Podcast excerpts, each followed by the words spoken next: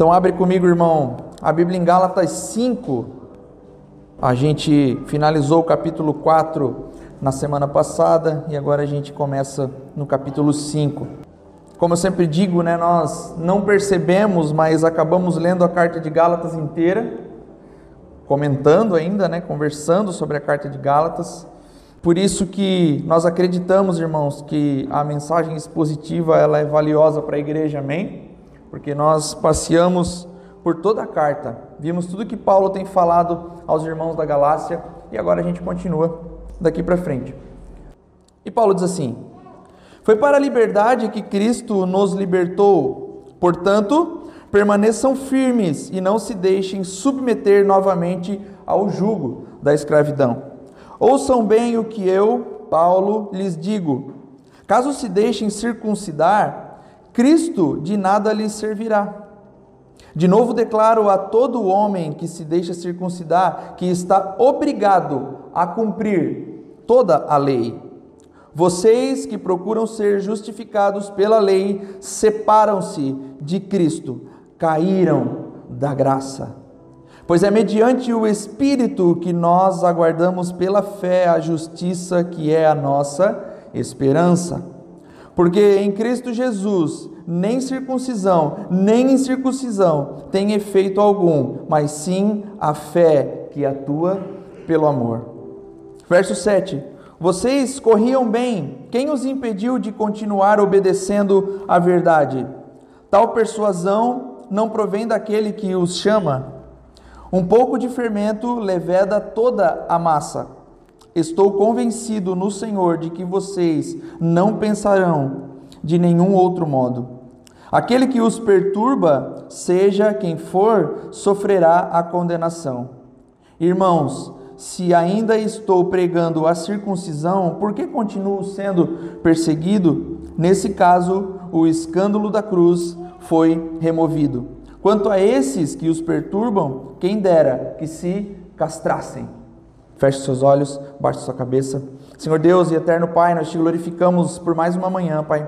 Nós te glorificamos por mais um dia. Nós te glorificamos, Senhor Deus, por estarmos aqui ouvindo a tua palavra. Já te adoramos, Pai, com as nossas ofertas, te adoramos com os nossos louvores. Te adoramos, Senhor Deus, com a nossa vida, Pai, estando aqui nessa manhã. Mas nós, Pai, queremos nesse momento, Pai, receber uma porção da tua palavra, Deus. Pai, eu sou apenas um vaso de barro, frágil, Senhor, mas que o Senhor me encha nessa manhã para que eu possa contribuir, Pai, com o crescimento espiritual dos meus irmãos, Pai. Que o teu espírito ache morada em cada coração, que a tua palavra, Pai, vá como semente em cada coração, Senhor Deus. Pai, que o solo esteja preparado e que essa semente germine, Pai, em nome de Jesus. Pai, nós oramos, fazemos isso por intermédio de Cristo, Pai, e fazemos no Espírito, Senhor Deus. Que assim seja, meu Deus. Amém e amém. Igreja diz amém? amém? Irmão, essa é a última sessão da carta aos Gálatas, onde Paulo vai passar da argumentação para a exortação. Quando se fala em exortar, o que vem na nossa mente é que nós estamos brigando com alguém, nós estamos então chamando atenção, nós estamos né, o que vem na nossa mente é sempre uma briga, né? Nós estamos exortando, então estamos brigando. É um ato de brigar, né? Mas exortar é uma advertência, é uma, é uma chamada para a realidade, é um, é um, um aviso. Significa dizer assim: olha, irmão, é, se você pisar aí, você vai cair. Então é, uma, é, uma, é, um, é um aviso, é, um, é um, um conselho, é um encorajamento, é algo nesse sentido. Então é isso que Paulo faz agora nessa sessão. Ele vai aplicar agora algumas verdades do evangelho na vida dos irmãos. Paulo defendeu vigorosamente a verdade do evangelho, denunciou o outro evangelho, chamando o evangelho, o outro evangelho de anátema, falou é, o que é e como é o verdadeiro evangelho, como ele funciona, como ele se dá, e agora então ele vai aplicar todas essas verdades na vida dos Gálatas. Os judaizantes diziam que a doutrina da graça, a qual Paulo pregava, a qual Paulo estava é, fazendo, deixando como fundamento nas igrejas que ele plantava, os judaizantes diziam que essa mensagem, essa mensagem da graça, ela era então muito perigosa.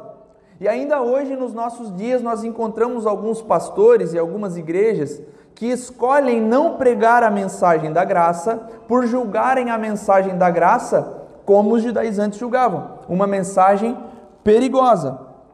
E preferem então pregar um evangelho legalista, regras, doutrinas, usos e costumes, dogmas, porque eles acreditam que se frouxar a corda, o povo desanda.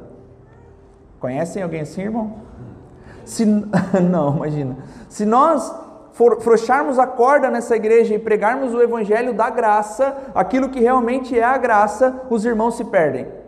Então o que, que nós escolhemos? Vamos por uso e costume. Caminhem assim, andem assim, sigam a regra assim, porque se nós não pregarmos assim, os irmãos vão desandar. E nós entendemos o medo de alguns pastores, meu irmão, porque a igreja, ao longo do, dessas duas últimas décadas, principalmente, tem adentrado na igreja o que nós chamamos de teologia liberal, que é a ideia de que tudo pode, é a graça barata que nós chamamos, né? Onde você pode continuar do jeito que você está, vinde como está e permaneça como está, ou seja, eu posso roubar lá fora, mas pregar aqui tranquilamente, porque tudo é graça, irmão. Tudo é uma maravilhosa graça que isso nós chamamos de hipergraça. E nós já vimos aqui, né? A graça ela pode ser chamada de hiper mesmo porque ela é, onde abundou o pecado, superabundou a graça. Ela é grandiosa mesmo. Só que essa graça barata, ela vai dizer que nós podemos permanecer do jeito que estamos.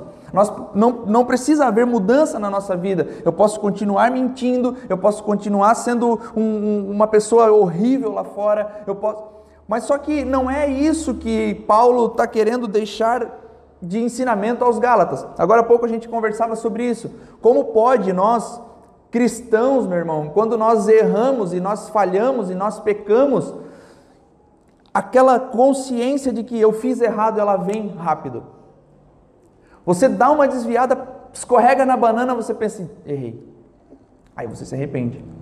Então, esse é o caminhar do cristão, não é um caminhar de, ah, tudo pode, maravilha, vou, vou, continuar sendo a pessoa que eu venho sendo até aqui, tudo é graça. Não, porque o cristão, ele tem a consciência de que no momento que ele peca, o Espírito fala com ele, ele pensa, errei. E nós acreditamos, irmãos, porque Paulo vai dizer, como nós já vimos umas mensagens atrás, que ele tinha um espinho na carne que garantia que ele não fosse ou que ele não se tornasse uma pessoa orgulhosa. Então, irmãos, pecamos, pecamos, erramos, erramos. Vamos continuar errando? Vamos continuar errando. Devemos errar deliberadamente? Não devemos errar de deliberadamente. Deve ser um escorregão. Só que esses escorregão, ele serve para que nós não nos tornemos orgulhosos, legalistas, ao ponto de dizer assim: eu sou melhor do que você porque eu alcancei um nível de santidade que você não alcançou. Então, irmãos, os pecados eles são latentes na nossa vida, mas eles devem ser e devem se tornar cada vez mais corriqueiros. E mesmo, meu irmão, que seja compreensível o medo de alguns pastores de pregar o, o, a mensagem da graça, por conta desse avanço da teologia liberal e querer insistir nesse legalismo, que é a lista de regras, ele é tão prejudicial quanto a graça barata. Então, não pregamos a graça, porque se eu pregar a graça, o povo desanda. Vamos pregar legalismo, então. Mas ele é tão prejudicial quanto. Já vimos, o irreligioso quanto o religioso está tão, tão perdido. O ateu está perdido como o cara que é legalista. Então, nós não podemos caminhar por esse, ir tomar esse caminho achando que isso vai ser o melhor para nós. Nós precisamos pegar a graça do jeito que ele é e o evangelho do jeito que ele é. E se temos medo, meu irmão, de pregar a graça nas nossas igrejas, se temos medo de falar que a graça é verdadeira, que nós recaímos na graça e nós precisamos da graça, que nós carecemos da graça, se nós temos medo de pregar isso nos púlpitos, nós precisamos perguntar de fato para a igreja e perguntar uns aos outros: será que nascemos de novo? Será que a nossa conversão é verdadeira? Será que a igreja a qual hoje eu pastoreio, ela tem crentes genuínos e verdadeiros, transformados pela mensagem do evangelho? Por isso, meu irmão, eu não tenho medo de pregar graça. Porque se a graça levar você a achar que você pode todas as coisas naquele que te fortalece? precisamos nos questionar e será que nascemos de novo? Será que temos uma conversão genuína e verdadeira? Meu irmão, Warren Wiersbe diz o seguinte: a, a, disciplina interior de Deus é muito melhor do que a disciplina exterior das regras. Então, é exatamente o que falávamos agora. Quando Deus nos disciplina, quando nós erramos e Deus diz você errou, quando nós falhamos e Deus diz você pecou, ela é muito melhor do que uma disciplina de eu, o pastor, dizer para você você errou. Porque quando eu vou dizer para você você errou, você está pensando assim, ele está me apontando o dedo. Mas quando Deus aponta o dedo para você e diz você errou, aí a gente fica, caraca, e agora? Então Warren Wiersbe vai dizer, a disciplina interior de Deus, ela é muito melhor que a disciplina exterior. Se abandonamos a graça para voltar ao legalismo, é uma troca na qual saímos perdendo.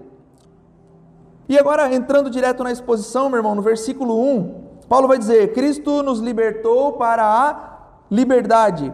Ele nos libertou da culpa e da condenação do pecado e também nos libertou das obrigações que tínhamos com a lei que só levava à escravidão. Falamos no, no, no, no domingo passado a respeito da estéreo e da, da, da escrava, né? Então, esse legalismo só vai nos levar à escravidão.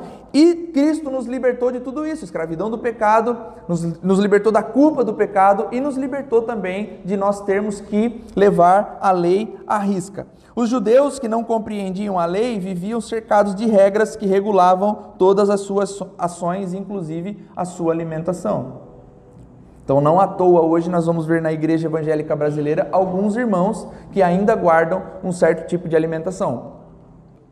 E o verbo grego, meu irmão, traduzido para nos libertou, está no auristo, que é uma ação que define, não define um tempo de duração, não é algo assim, é daqui até tantos dias, é daqui até final desse ano. Não, é daqui até que a igreja se estabeleça. Esse, esse auristo, meu irmão, vai dizer assim: ó, Ele, Cristo, nos libertou.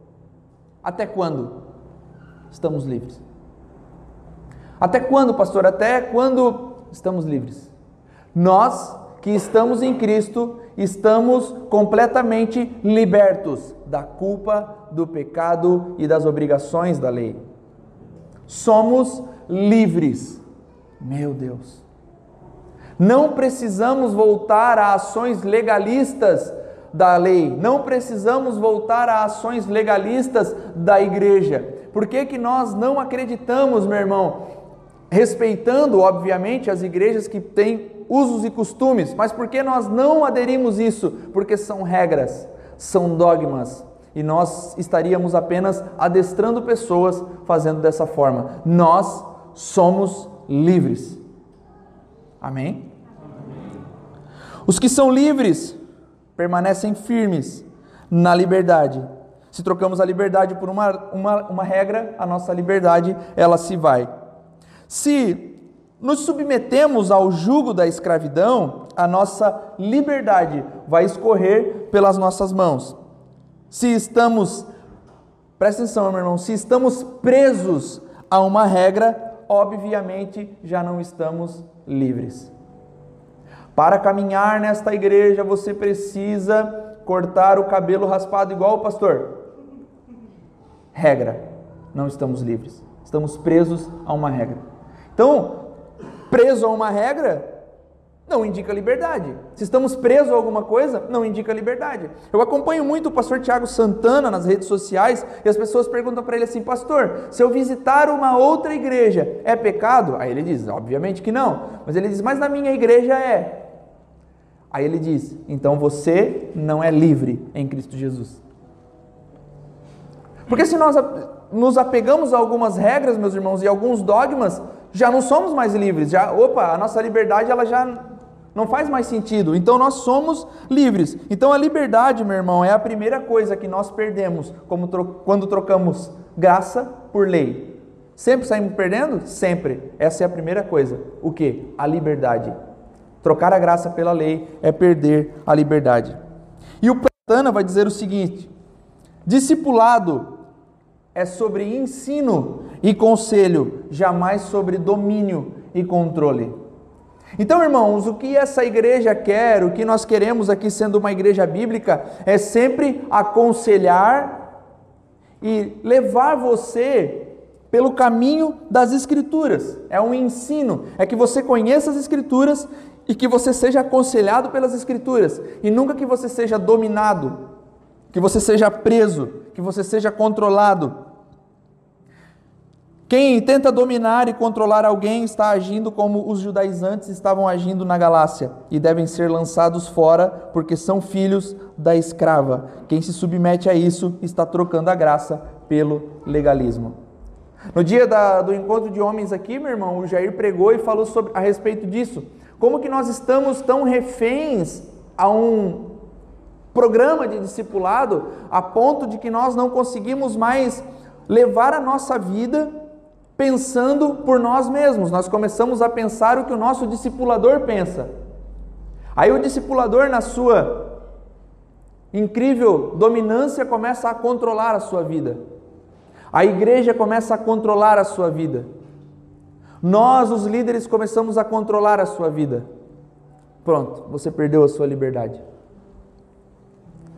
O ensino e o discipulado e as escrituras, eles precisam guiar, nortear, ensinar a sua vida, não controlar. Então aí nós vamos ver algumas coisas, né, irmão? Nós vamos pegar às vezes alguns textos fora de, de contexto e vamos tentar controlar você, né?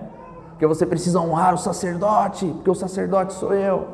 Você precisa honrar o cara que está aqui, e essa honra ela é muito burra, né, irmão? Porque a gente começa a honrar só o sacerdote e não passa a não honrar mais o irmão que senta do nosso lado. Mas nós devemos honrar uns aos outros. Então, meu irmão, nunca é sobre controle, mas sim sobre o ensino sobre aquilo que Cristo é em nossas vidas. E no verso 2, Paulo diz que se voltarem à lei, Cristo não terá nenhum valor. Não há como adicionar algo a Cristo sem perder Cristo. Amém? É Cristo mais o dízimo. Cristo se foi.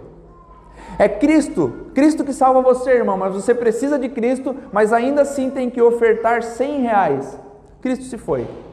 É Cristo mais determinada função, é Cristo mais a obra da igreja, é Cristo mais servir na igreja. Pronto, meu irmão, se adicionamos alguma coisa, Cristo vai embora e não há mais liberdade. É como a história de, de Abraão lá, né, que nós vimos na semana passada. Eu confio tanto em Cristo, confio tanto em Deus, porque Deus me prometeu alguma coisa, e eu confio tanto nele que eu vou dar uma ajudinha para ele aqui e vou deitar com a minha concubina.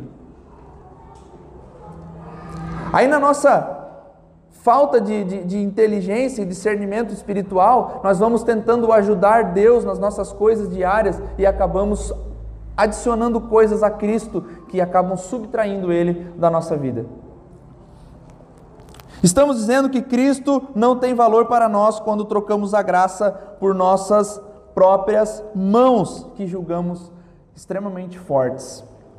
Estamos automaticamente negando a Cristo e atribuindo o real valor a nossa obra e não a obra de Cristo. Mas o Cristo, meu irmão, é tudo para nós. Ou é Ele ou é nada.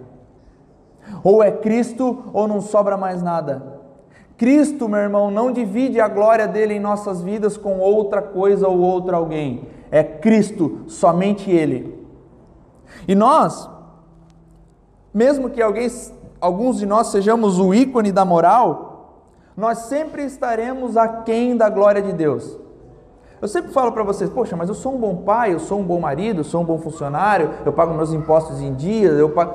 O ícone da moral está aquém da glória de Deus e carece do Senhor. Então, irmãos, quando não éramos salvos, tínhamos uma dívida que era impossível de ser paga. Tínhamos uma dívida com Deus que ela era impossível, ela era impagável. Mas o credor, o próprio Deus, nos perdoou dela em sua infinita graça. Ele mandou o filho que não só pagou a nossa dívida, mas ele creditou um valor na nossa conta. Amém? Porque olha só, irmãos, nós tínhamos uma dívida com Deus que era impossível de ser paga. Nós não conseguiríamos pagar e nenhum homem conseguiria pagar. Mas quem precisava pagar essa dívida era o próprio homem. Amém? Estão acompanhando? O homem pecou, Teve uma, agora ele tem uma dívida com Deus. Quem precisa pagar? O próprio homem, mas o homem não pode pagar. E quem que vai pagar essa dívida em nosso lugar? Deus. Só que Deus não devia nada para ninguém. O que, que ele faz? Se torna homem. O homem Deus, o Deus homem, vem, paga a nossa dívida. Quanto que nós devíamos? Vamos, vamos pensar em dinheiro. Devíamos mil reais. Aí o, o, Jesus veio se tornando homem, pagou a nossa dívida de mil reais e falou: toma mais mil para você. Basicamente é isso que, que Cristo fez por nós, irmãos. Ele paga a nossa dívida e ainda acredita um valor na nossa, na nossa conta. Então, olha só, nós somos, meu irmão, eu e você, os filhos de Deus, os cristãos nascidos de novo. Você, você, você, você, todos vocês, nós somos extremamente ricos. Nós somos extremamente, meu irmão, milionários. Porque nós temos algo que é de valor inestimável. Tudo aquilo que nós pensamos, meu irmão, que tem valor nessa terra, ouro, por exemplo, no céu será chão, é o que diz Apocalipse. Todo ouro do mundo será chão no céu, nós pisaremos em cima. Nós temos algo que é muito mais valioso, que é de valor inestimável. E Paulo, nas suas cartas, vai dizer, meu irmão, quais são os nossos bens, quais são as coisas que nos deixam extremamente ricos. E ele vai dizer: as riquezas da graça, as riquezas da glória, as riquezas da sabedoria. Nós temos todas essas, porque Cristo nos deu. Uma vez em Cristo, temos tudo o que necessitamos e não nos falta nada. Então, olha só, meu irmão. Presta atenção em mim. Viver pela graça, meu irmão, é uma dependência total de Cristo. Amém? Se viver pela graça é uma, é uma dependência total de Cristo, para todas as coisas nós dependemos de Cristo. Então, qual que é a aplicação prática, meu irmão? Porque nós já estamos falando de graça há um bom tempo. Nós já estamos falando que a, a, a salvação é graça mediante a fé em Cristo Jesus. E nós falamos várias vezes: se tudo der errado na nossa vida, nós pelo menos temos a salvação. Então, a salvação, meu irmão, é o nosso maior bem, é aquilo que Deus nos deu, meu irmão, que nós temos que ansiar por isso e brilhar os nossos olhos por isso, que nós somos filhos de Deus. Então, assim, nós não podemos confiar na, é, na, nas nossas obras para que nós sejamos salvos. É tudo graça. Amém? Só que depender de Deus pela graça não é só para a nossa salvação, é para a nossa vida cotidiana todos os dias. Porque olha só, nós ainda somos peregrinos nessa terra. Nós ainda precisamos viver aqui. Nós ainda precisamos passar pelas nossas lutas diárias. Nós ainda precisamos, meu irmão, lutar contra os nossos espinhos na carne. Nós ainda precisamos pagar boleto. Nós ainda precisamos acordar cedo no, no, toda segunda-feira e ir trabalhar. Nós ainda precisamos estudar. Nós ainda precisamos criar os nossos filhos. Nós ainda precisamos lidar com o nosso casamento, que às vezes não é fácil. Nós precisamos lidar com muitas coisas na nossa vida, meu irmão. E nós estamos, às vezes, inconscientemente, meu irmão, confiando nas nossas obras para estas coisas. Cristo nos deu a salvação, não há o que possamos fazer para que sejamos salvos. Mas Cristo também nos sustenta na nossa vida cotidiana. Cristo também cuida de nós na nossa vida cotidiana. Nós fazemos tudo porque Deus nos dá tudo. Deus nos dá saúde, Deus nos dá condição, Deus nos dá. Falava com o irmão essa semana que ele disse assim: Meu, que tá, a mulher está grávida e ele está assim, apavorado, meu Deus do céu, porque o meu filho vai nascer, o meu outro ainda é pequeno e eu não sei o que fazer. Eu falei, meu querido, só tenho que dizer uma coisa para ti: antes de ser teu filho, ele é criação de Deus. Deus o sustenta, Deus o guarda, Deus o protege, Deus o define, então, irmãos, o que eu quero trazer para você é que nós precisamos confiar em Deus para pagar o nosso boleto. Essa semana eu vi um. Oi? Eu sou craque, meu irmão, em confiar em Deus para pagar boleto, meu irmão. Eu sou campeão. Não tem opção. Eu não tenho opção. Eu preciso confiar em Deus. E olha, milagrosamente eles são pagos todo mês. Olha. Essa semana eu vi um negócio no Instagram que o cara estava pagando uma conta na lotérica, tinha alguém filmando ele, daqui a pouco ele, olha para trás assim, paguei o meu boleto! E daí a lotérica toda aplaude assim, e eu falei, cara, só quem sabe, né? Só quem já quitou um carro em 60 meses sabe qual é. Meu irmão, mas isso só é possível porque nós confiamos em Deus dia após dia, de segunda a segunda. Porque Deus, meu irmão, Ele é. A gente gosta e, e, e, brilha os olhos falar de salvação, meu irmão, e que de fato é verdade que se tudo der errado na nossa vida, nós ainda temos a salvação em Cristo, Ele ainda vai nos buscar, amém? Só que isso não pode ser um pensamento suicida de crente, irmão. Meu, volta logo, Jesus, que eu não aguento mais. Está entendendo? A nossa vida ela precisa ser satisfeita em Jesus todos os dias. A nossa vida precisa ser satisfeita em Deus todos os dias. Não podemos, meu irmão, não confiar em Cristo. Não podemos, meu irmão, achar que, ah, beleza, então o pastor está pregando isso, o evangelho é isso, é só salvação. Para as outras coisas, não, meu irmão. Se Deus é soberano, Ele é soberano sobre tudo e sobre todos. Aí por isso que nós vamos acreditar em conceitos como graça comum, por exemplo, porque a graça comum também é para o descrente, porque até o descrente depende de Deus. Porque se Deus decidir fazer assim, o descrente some. Está entendendo, irmão? Então, se nós precisamos de fato confiar em Deus, nós não podemos estar seguros e confiar nos nossos, nas nossas obras, nas nossas coisas naquilo que nós fazemos, na nossa força, do jeito que eu sou bom, do jeito que eu lido com as coisas, do jeito que eu sou, porque eu sou muito bom nisso que eu faço. Então, entendeu, irmão? Porque assim, ó, a, a, a, o Éder talvez vai confiar com o seu Rocha, vai, vai concordar comigo. Nós estamos acostumados a pregar. E daí o que é comum? Nós acostumamos a pregar. E aí nós começamos a fazer esboço após esboço e aprendemos a não confiar mais em Deus nem para isso. Então a gente vai pregar e. Ah, estou tranquilo. Conheço a Bíblia, eu sei, consigo ligar as coisas. Aí Deus olha para a gente e faz assim: Ô queridão, tu acha que tu está dando palestra? Porque tu está pregando a minha palavra? Tu precisa confiar em mim. Tu precisa então, irmãos, nós precisamos confiar em Deus para vender os nossos produtos, nós precisamos confiar em Deus para pagar os nossos boletos, nós precisamos confiar em Deus para acordar no outro dia de manhã, nós precisamos confiar em Deus que nós vamos ter uma cama para dormir hoje à noite, nós precisamos confiar em Deus para todas as coisas. Se nós perdemos isso de vista, meu irmão, nós não temos esse Deus nas nossas vidas. Nós precisamos desfrutar da presença do Espírito em nós, enchendo os nossos corações, a ponto de que, se tudo der errado, eu estou feliz porque eu sei que eu tenho Ele, mas eu vou buscar nele tudo o que eu preciso. Eu vou confiar nele para todas as coisas que eu preciso. Em João 14, Jesus diz: que o mundo não pôde receber o Espírito, porque não podem ver e não o reconhecem.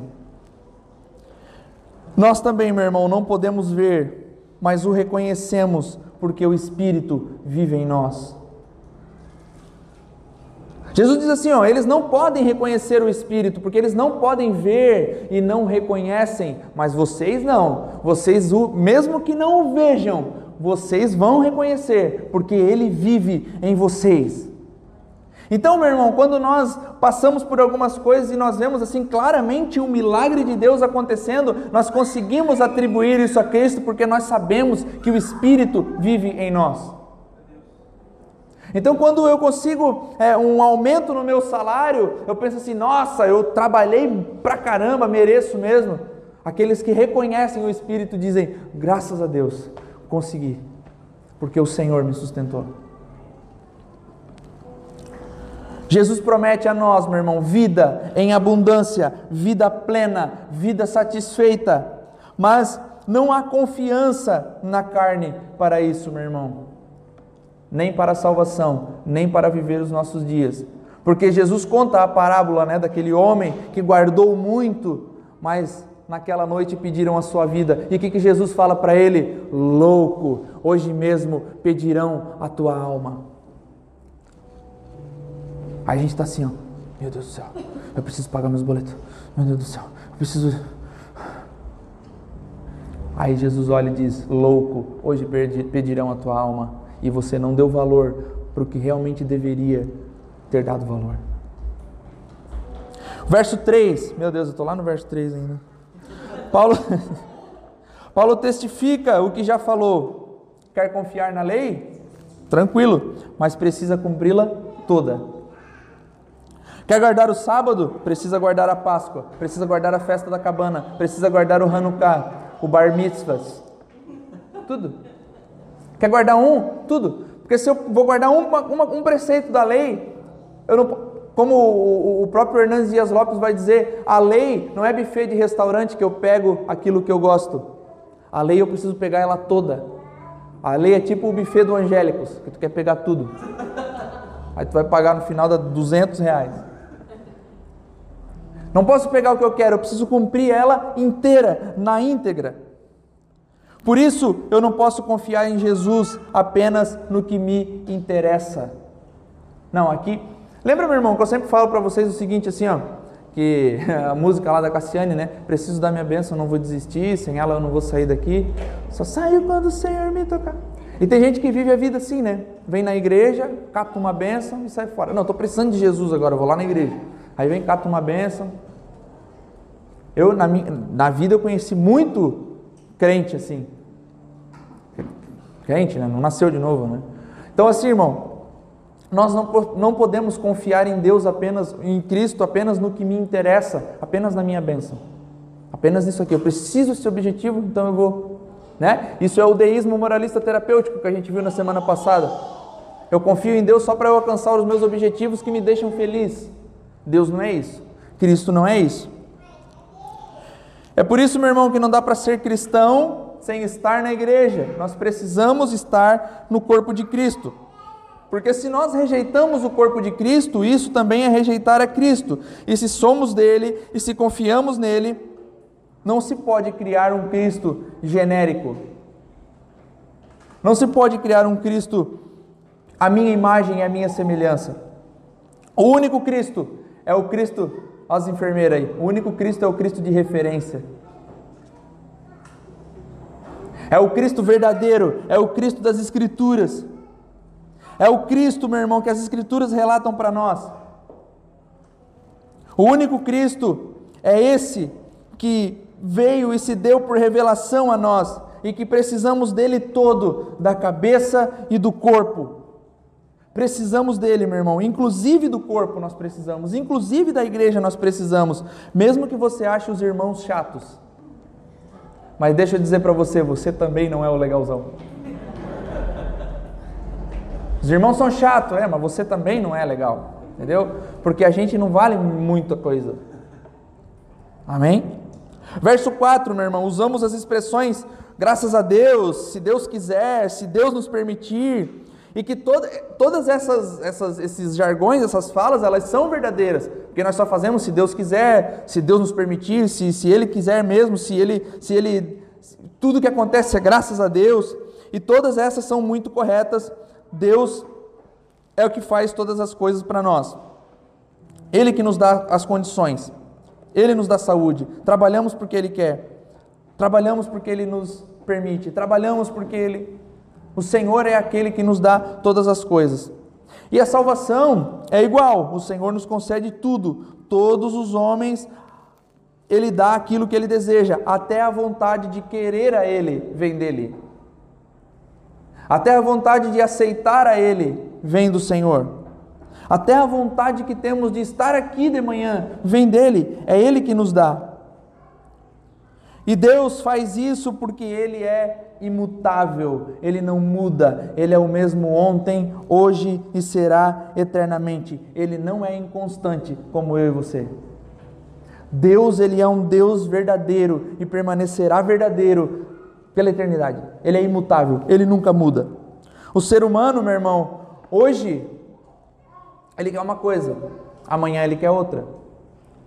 Hoje ele quer vir no culto pela manhã, mas ai, né? Semana que vem ele não vai querer. Então, se dependesse de nós, meu irmão, se dependesse de nós para querer a Cristo, nós não íamos, ou nós íamos querer Ele num dia e no outro não. Hoje eu quero, hoje eu não quero. Porque nós somos assim. nós somos inconstantes. Por isso que o Espírito faz todas as coisas em nós e até a vontade de querer a Ele vem dele. A nossa salvação é atribuída a Ele. Se somos, meu irmão, nascidos de novo, nada pode nos arrancar das mãos de Deus. Mesmo que o desânimo venha, mesmo que a gente às vezes sinta vontade de chutar o balde, logo pensamos: para onde eu irei? Se só Deus, só Jesus tem as palavras de vida eterna. Assim, compreendendo isso, meu irmão, aí a gente consegue entender o verso 4. Colocando em palavras mais simples, ficaria assim: se você busca salvação em outra coisa que não seja Cristo, a lei, por exemplo, ou se você busca se salvar a si mesmo na política, ou se você busca salvar-se a si mesmo com o seu emprego, ou se você busca qualquer coisa que você busca, que você acresce a Cristo, se você, que você é, tenta se salvar, então estão separados dele, negaram a ele, negaram a Cristo, revelaram que nunca foram de Cristo. Meu irmão, vamos ler de novo lá comigo o verso 4, você que está com a sua Bíblia aberta. Vocês que procuram ser justificados pela lei, separaram-se de Cristo e caíram da graça. Paulo não está falando assim, ó, vocês perderam a salvação, porque a salvação é, não tem como se perder, irmão. Ai, ai, ai. Entrando a seara que eu não queria, né? Paulo está dizendo assim, ó, revelaram quem vocês são. Revelaram quem são e quem são crentes nominais, não nascidos de novo. E João vai dizer na sua primeira carta: saíram dos nossos, porque no fundo não eram dos nossos. A graça que disseram que vocês criam e pensavam ter recebido, não lhes serviu de nada. Meu irmão, um crente nascido de novo, regenerado, que teve um encontro com Cristo, que foi de fato transformado, que teve um coração transformado, que teve uma mente transformada, que trilhava um caminho de pecado e perdição e agora trilha um caminho em direção a Cristo. Não tem como esse cara olhar para trás, meu irmão o regenerado verdadeiramente, o nascido de novo verdadeiramente, aquele que viu Cristo verdadeiramente. Aqueles que olham atrás, meu irmão, talvez nunca tenham encontrado Cristo, talvez nunca tenham visto Ele. Versos 5 e 6, Paulo vai dizer como é a vida do cristão que vive na esfera da graça, contrastando os dois estilos de vida, aquele que vive pela lei e aquele que vive pela graça. Ou dependemos do Espírito ou dependemos da graça. Se passamos rápido aqui pelo verso 5, não entendemos direito o que Paulo está querendo dizer ali, mas é: os que estão no Espírito aguardam com fé a justiça, essa é a nossa esperança. Os que estão no Espírito, os nascidos de novo, aguardam com fé a justiça, essa é a nossa esperança. É isso que Paulo está dizendo ali, meu irmão é um futuro que ninguém tem, só os que estão em Cristo. Meu irmão, por mais que alguém tenha muito dinheiro, por mais que alguém seja o maior empresário do Brasil, por mais que alguém seja uma pessoa magnífica, ela não tem futuro. Nós temos futuro. Porque Cristo voltará num piscar de olhar e não nos levará para com ele morar. A ideia aqui, né? Outra hora a gente fala de Apocalipse. Mas tudo bem, tem a licença poética, a gente sabe disso, né? Então, irmãos, é um futuro, porque os que depositam a fé em outro algo ou em outro alguém não sabem onde estarão amanhã, mas nós sabemos. Ainda que, mor ainda que esteja morto, viverá. Meu irmão, presta atenção em mim aqui, ó. Já parou para pensar que Jesus diz assim, ó, aquele, ainda que esteja morto, viverá. Afonso, se você morrer amanhã, ainda tem futuro. Se você morrer amanhã, Ricardo, ainda tem futuro. Ainda que percamos a vida, há futuro para nós. É loucura, né? Só tem que ser crente mesmo para acreditar um negócio desse. Os que estão em Cristo, meu irmão, ainda que estejam mortos, ainda que estejam mortos, viverão. E no verso 6, Paulo diz: O que importa não é o rito, mas a fé que atua pelo amor. A fé não é morta, muito pelo contrário, a nossa fé, ela é viva e operante em nós. Ela, a fé, se expressa na prática do amor. Mas que amor? Que amor é esse? O amor aos outros e o amor a Deus é a resposta daqueles a quem Deus perdoou. Olha só, irmão, vou falar algo, quero que você tenha a maturidade para entender. A fé e a esperança são transitórios, mas o amor não. Porque a fé é a certeza daquilo que nós não vimos ainda. Mas a partir do momento que nós vimos Jesus, que nós, nós nos encontrarmos com Ele, nós não precisamos mais de fé. Nós estaremos vendo Ele. E a esperança, quando a Jerusalém do alto descer até nós, meu irmão, nós não precisaremos mais de esperança, porque nós esperávamos algo, agora nós não precisamos mais esperar. Então a fé e a esperança são transitórios, mas o amor não, porque nós amaremos a Deus por toda a eternidade. Nós amaremos ao Senhor, meu irmão, por toda a eternidade. E é por isso que Paulo vai encerrar Coríntios 13, 13, dizendo assim: existem três coisas que não passarão: a fé, a esperança e o amor. Mas qual que é o maior deles? Porque ele permanecerá eternamente e nós amaremos o nosso Deus eternamente. Versos 7 a 12, meu irmão, parece que Paulo está escrevendo alguma coisa, ele está assim, é, ele vem argumentando, ele fala ali, agora ele começa a fazer umas aplicações, e daí agora parece que ele se lembra do que os Gálatas estão fazendo, né? Parece que ele está construindo alguma coisa, e daí ele se lembra. Daí ele vai dizer assim: Poxa, vocês estavam indo bem na corrida, vocês estavam caminhando bem, não parece que ele está escrevendo alguma coisa assim, ele está vindo com, com o argumento dele e chega ali, vem na memória dele assim, mas os caras estão cara desviados lá dele. Meu Deus do céu, vocês estavam indo bem. O que, que fez vocês passar desse para o outro evangelho?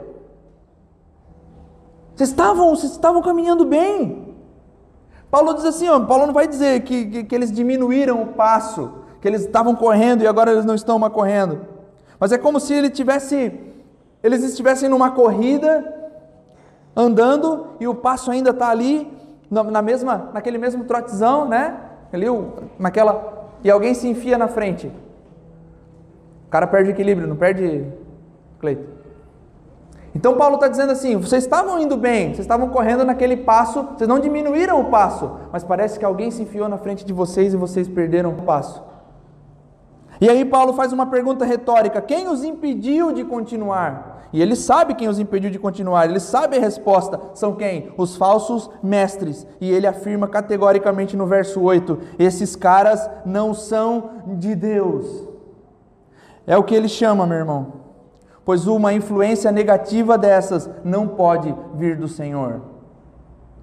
Então vocês estavam indo bem, caminhando na graça, agora os judaizantes chegaram e se enfiaram na frente de vocês. Quem foi? Bom, eu sei quem foi, foram os falsos mestres, e vou dizer para vocês: esses caras não são de Deus. Aí vem o verso 9: um pouco de fermento leveda toda a massa. A ideia, meu irmão, é que uma pitada de fermento se espalha na massa inteira.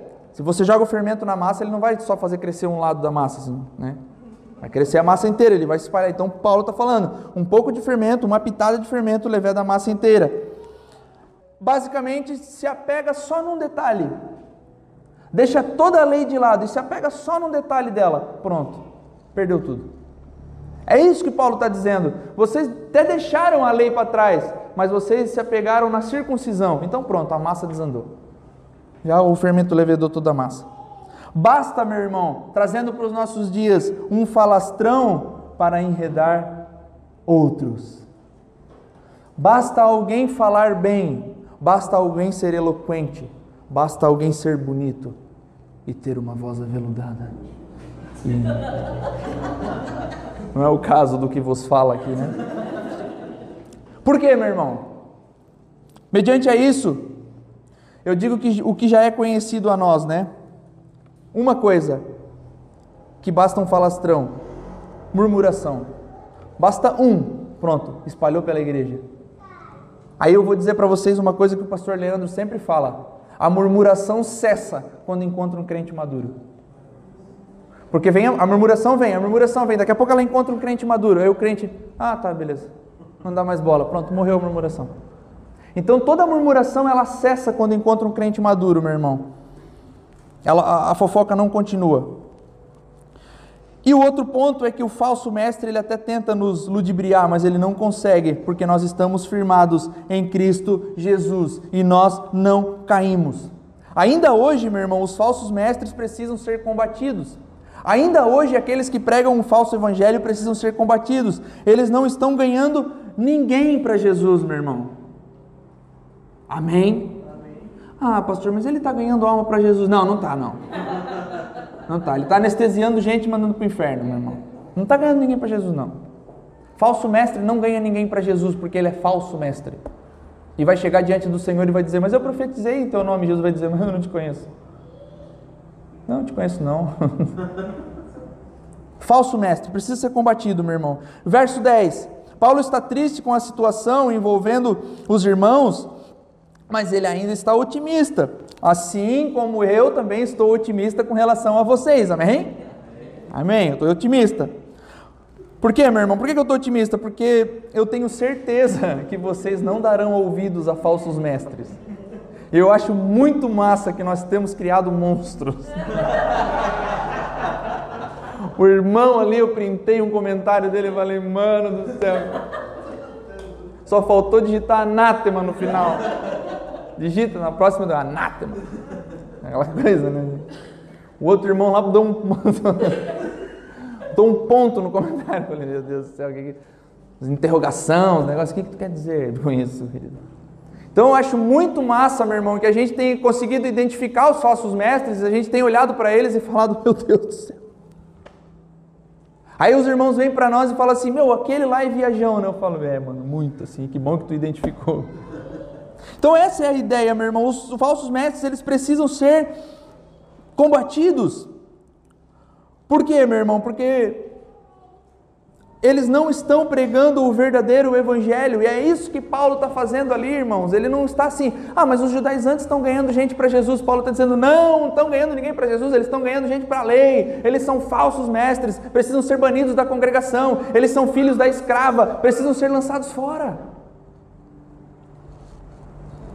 Meu irmão, para de olhar marketing pra, de internet e pensar assim: uou, tantas pessoas para Jesus. porque não é. Aí alguém vai me perguntar assim, oh, pastor, mas no meio de tanta gente, será que se um converteu não vale a pena? É óbvio que vale a pena, mas não me faz marketing dizendo que foram 400 mil pessoas convertidas, né? Não foi esse o número, eu sei. 50. Mas, vocês acham que eu estou falando do quê?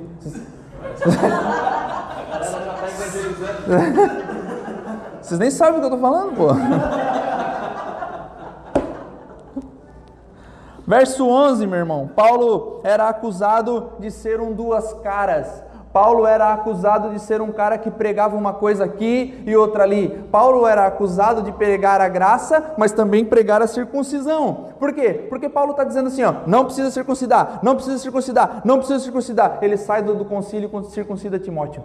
Os caras, não, Paulo tá sacanagem, né? E o Timóteo também pensa. Então Paulo é acusado. Só que é aquilo que nós já falamos, meu irmão, porque por que, que Paulo circuncida Timóteo? Porque Timóteo era um judeu. E o judeu, como marca de identidade, era legal que ele fosse circuncidado. Então Paulo vai dizer assim, ó, Timóteo, você tem uma vocação para falar aos judeus e por isso você precisa circuncidar, porque se você não se circuncidar, eles não vão te ouvir. E é por isso que Paulo. Aí a gente volta naquele, naquele assunto, né, meu irmão? É, o, é, é, vale, a contextualização vale tudo, desde que esse tudo não comprometa nada do Evangelho. Então Paulo está dizendo assim, ó, Timóteo, não vale para tua salvação, mas tu precisa, porque a tua vocação é falar para os caras, e se tu não circuncidar, os caras não vão te ouvir. Então, meu irmão, para pregar para os jovens do, do, do, da década passada, a gente botou prancha de púlpito. É pecado? Não. Os caras, opa, agora a gente consegue ouvir, né? Começou a se contextualizar. E não vamos entrar nos pormenores, né? Que eu sei que tu já está pensando em alguma coisa, né, irmão? Mas Aí a contextualização. Amém, irmão? É, Paulo é acusado então de hipocrisia e ele diz assim, ó, se eu prego a circuncisão, como eles estão dizendo que eu prego a circuncisão, por que, que eles ainda me perseguem? Se eu sou duas caras, se eu sou hipócrita, por que, que eles ainda me, me perseguem? E o escândalo da cruz, a que Paulo se refere ali, significa, meu irmão, que não há remédio e que pecadores não podem oferecer nada para Deus. E como Paulo prega que todos são pecadores, ele não deixa por menos e aparece aquele velho Adão que ainda habita nele. Paulo diz: todos são pecadores. E quando ele diz que todos são pecadores, ele está se incluindo, dizendo: Eu também sou pecador. Aí ele deixa o Adão aparente ali, né? No verso 12. Acompanha comigo. Não gostam tanto da circuncisão, então por que não se castram de uma vez? Esse é o tom, mano. Você sabe que a Bíblia tem tom, né? Ora, mas gostam tanto da circuncisão, melhor seria se se castrassem. Paulo não está falando assim. Gostam da circuncisão? Não gostam? Então corta de uma vez. Fica sem. É o Adão do Paulo ali, né, meu irmão? É, a castração significa que o homem não pode mais ter filhos. Um homem castrado ele não pode ter filhos. E o que Paulo quer, meu irmão, é justamente que eles percam o seu poder de influência. Paulo quer que eles sejam de uma vez por todas castrados a ponto de que eles percam o seu poder de persuasão. Como que a gente ora para os irmãos ser castrados hoje em dia? Tomara que roubem a conta do Instagram desse falso mestre. Tomara que roubem o canal. Esses dias tinha um pedindo: Meu irmão, roubaram o meu canal, orem por mim. Não, vou orar para não voltar, né? Pode deixar. Mas voltou, orei pouco, mano. Nós, meu irmão, somos tentados pelos falsos. Nós não somos tentados de uma maneira é, a circuncidar-se, né? Mas nós somos tentados de outras formas, né? Alguns vão falar de boas obras que são necessárias, entre elas a caridade, ou até mesmo servir na igreja, né? Ou servir na igreja por ser uma boa obra.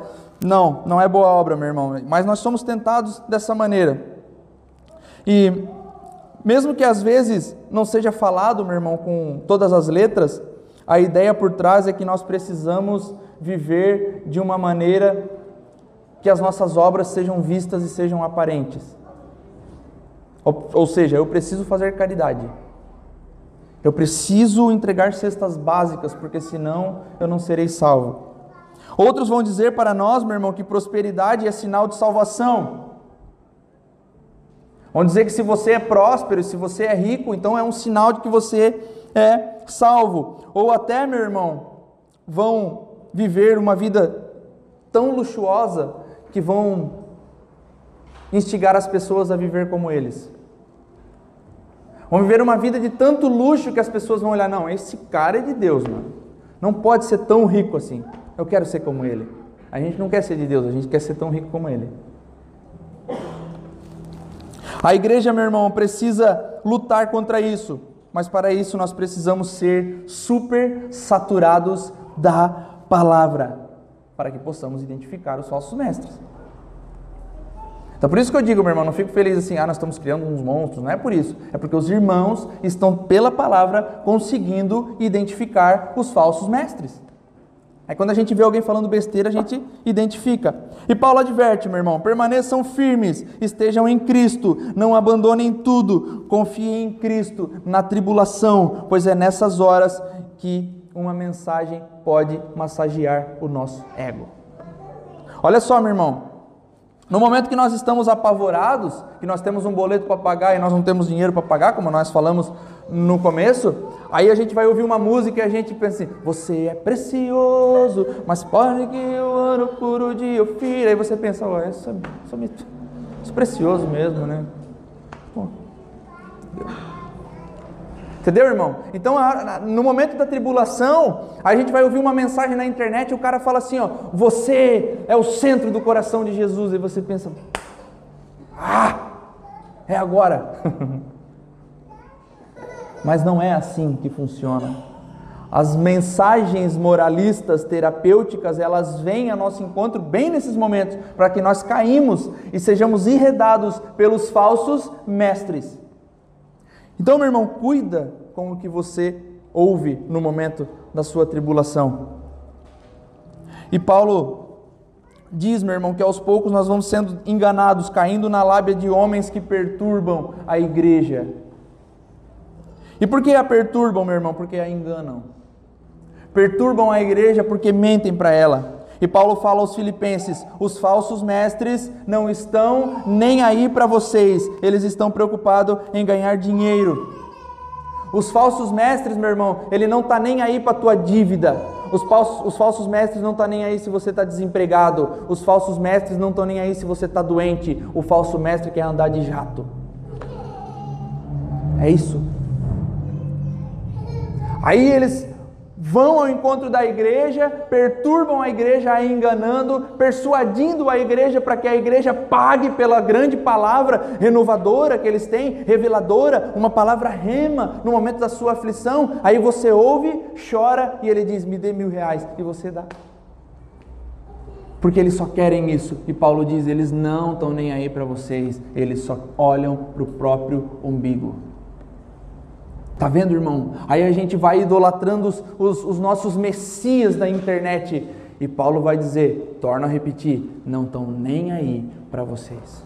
Eles querem ganhar dinheiro. Falsos mestres. Perturbam a igreja. E Jesus vai além, meu irmão. Jesus fala o seguinte: que o ladrão vem para roubar, matar e destruir. Quem que é o ladrão? Não é o diabo? Você nunca foi, diz Lucas. Mas me ensinaram a vida inteira que era o diabo. O ladrão vem senão a roubar, matar e destruir. Sabe quem é o ladrão, irmão? O falso mestre. O falso mestre é o ladrão, aquele que ensina as escrituras distorcidas. É o lobo, aquele que traga as ovelhas. Isso no verso 10 do capítulo 10, né, meu irmão? Mas no capítulo 8 ele diz assim, ó: Todos que vieram antes de mim, Jesus falando, tá, meu irmão? Todos que vieram antes de mim eram ladrões, mas as ovelhas não ouviram. Os que vêm para ensinar a mentira e o evangelho distorcido, sabe o que eles são? Ladrões. Mas as ovelhas não ouvem.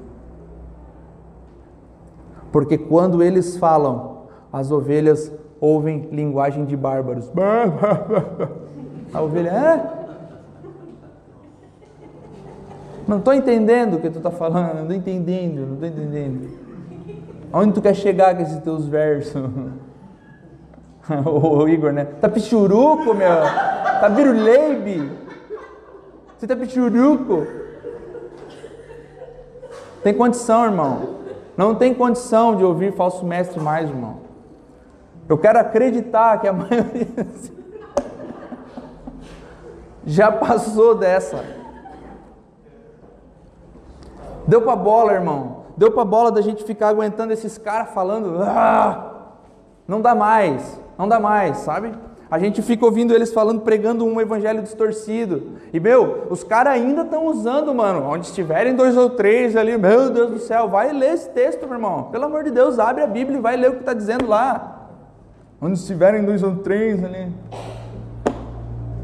Sabe, cara, a gente está condicionado a ficar nessa, ouvindo sempre as mesmas coisas e não ter uma renovação de mente, uma renovação de espírito.